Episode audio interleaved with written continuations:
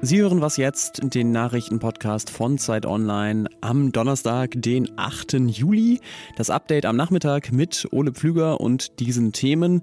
Keine Zuschauer bei Olympia, hohe Strafen für deutsche Autobauer und wir gucken uns die Mainzer Corona-Studie nochmal genauer an. Das und mehr gleich nach dem Jingle. Der Redaktionsschluss für diesen Podcast ist 16 Uhr. Werbung wie geht es weiter mit der Europäischen Union?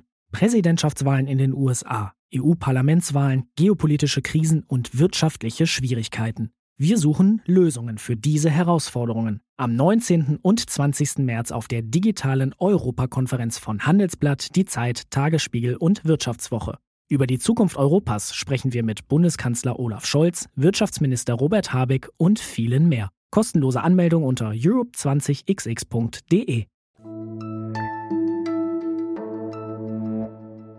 10.250 Menschen haben teilgenommen an der Gutenberg-Covid-Studie der Uni Mainz.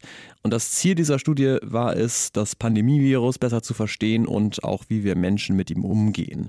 Gestern sind die Ergebnisse vorgestellt worden und ein zentrales lautete, mehr als 42 Prozent der Menschen, die Covid-19 hatten, haben die Infektion überhaupt nicht bemerkt. Und über diese und andere Zahlen aus der Studie möchte ich jetzt sprechen mit unserer Datenexpertin Elena Erdmann. Hi. Hi, Ole.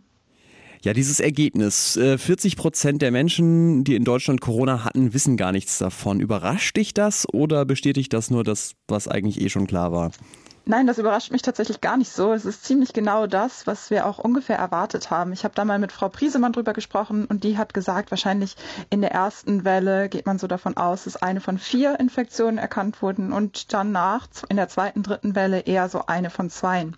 Das heißt, wir sind da viel besser geworden. Am Anfang, da gab es ja noch nicht so viele Tests, da wusste man noch nicht so viel über das Coronavirus. Da war die Dunkelziffer noch relativ hoch und jetzt gibt es die immer noch aber die ist gar nicht mehr so hoch. Also nein, es sind nicht mehr, als man erwartet hat. Hm. Äh, jetzt muss man ja sagen, die Studie ist bisher noch nicht veröffentlicht, aber du hast die Präsentation dazu vorliegen. Deswegen die Frage, was steht denn dafür Neues und Interessantes drin? Ja, da sind ganz viele spannende Ergebnisse, denn die haben halt untersucht, wer sich denn alles so ansteckt.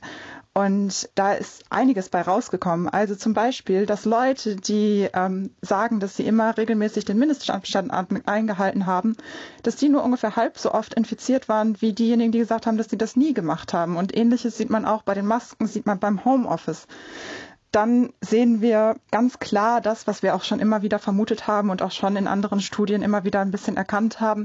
Menschen in prekären Wohnverhältnissen sind viel häufiger infiziert. Gleichzeitig werden die aber auch seltener geimpft oder unter denen ist auch die Impfbereitschaft niedriger. Und dann, was ich noch ganz spannend fand, war, dass tatsächlich gerade unter den Älteren die Dunkelziffer besonders hoch war. Vielen Dank für die Zusammenfassung der Studie, Elena Erdmann. Unsere Mitarbeiterin Christina Felschen, die lebt in Vancouver in Kanada und die hat im Podcast letzte Woche die Hitzewelle dort so beschrieben. Vancouver war deutlich weniger betroffen als das Inland, ähm, wo die Temperaturen ja auf die 50 Grad zusteuerten. Wir hatten hier immer weniger als 40 Grad und das liegt vor allem daran, dass die Stadt direkt am Meer liegt. Ja, und wenn man mit 40 Grad schon gut bedient ist, dann ist, glaube ich, jedem klar, das muss eine außergewöhnliche Wetterlage gewesen sein. Wie außergewöhnlich diese Hitzewelle über Nordamerika war, das haben die KlimaforscherInnen vom Projekt World Weather Attribution versucht zu ermessen und mit der Schlussfolgerung, selbst unter jetzigen Bedingungen, wo sich die Erde ja schon um mehr als ein Grad erwärmt hat, durch die vom Menschen imitierten Treibhausgase, ist eine solche Hitzewelle noch extrem ungewöhnlich, tritt statistisch nämlich nur etwa alle 1000 Jahre auf. Das heißt aber auch, ohne den menschengemachten Klimawandel wäre es fast sicher niemals so heiß geworden. Und die Klimaforscherin Friederike Otto aus Oxford, die auch an diesem Projekt beteiligt ist, sagt dazu, was wir sehen, ist beispiellos. Es ist nicht normal, dass Temperaturrekorde um vier bis fünf Grad gebrochen werden. Da muss man nur ergänzen, es ist noch nicht normal, denn wenn sich die Erde weiter so erwärmt, wie sie es gerade tut, dann würden Hitzewellen wie diese nicht mehr alle tausend Jahre vorkommen, sondern wahrscheinlich alle fünf bis zehn Jahre. In zwei Wochen fangen die Olympischen Spiele in Tokio an und es werden, das ist seit heute klar, Geisterspiele ohne Publikum auf den Tribünen. Das hat das Organisationsteam heute bekannt gegeben.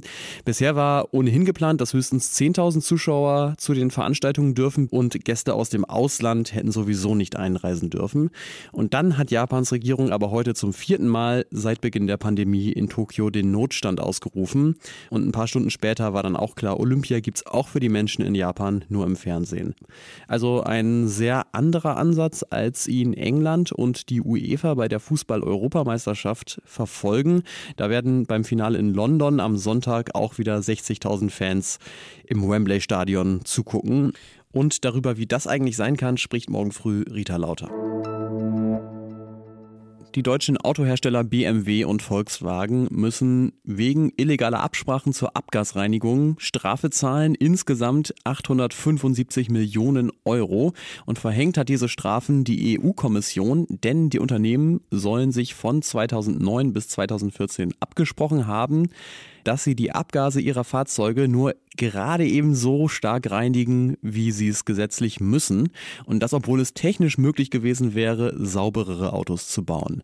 Auch der Autobauer Daimler war an dem Kartell beteiligt, aber ist straffrei geblieben, weil er zuerst kalte naja, Reifen, muss man in dem Fall eigentlich sagen, bekommen hat und die Absprachen bei der EU gemeldet.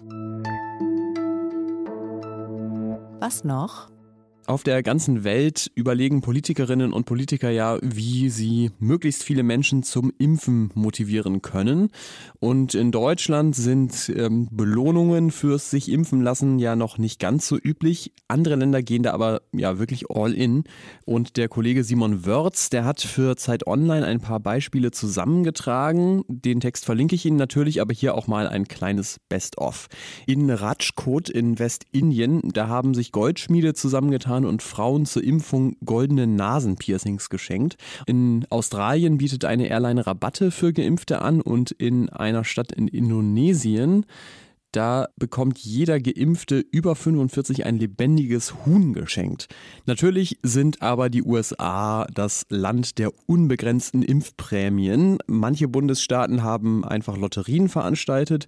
Es gibt aber auch Jagdscheine, Tickets für Sportveranstaltungen oder Joints. Das haben Sie wahrscheinlich auch schon mal gelesen.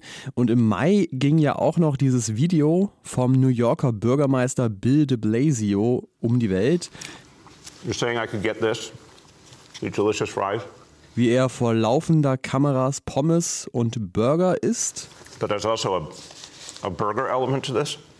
Und dabei macht er ja so halb Werbung für die Impfung und halb für das Restaurant, das Gratis-Menüs für Geimpfte spendiert. Mmh. Vaccination. Mmh. I'm getting a very good feeling about vaccination right this moment.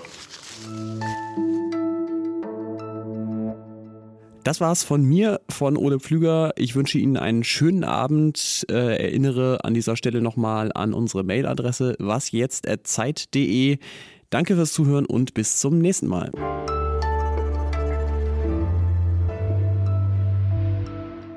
Mmh. Vaccination. Mmh. Also irgendwie klingt das bei ihm so, als wäre der Impfstoff in den Pommes drin. Das wäre wahrscheinlich wirklich der beste Weg, damit sich alle impfen lassen.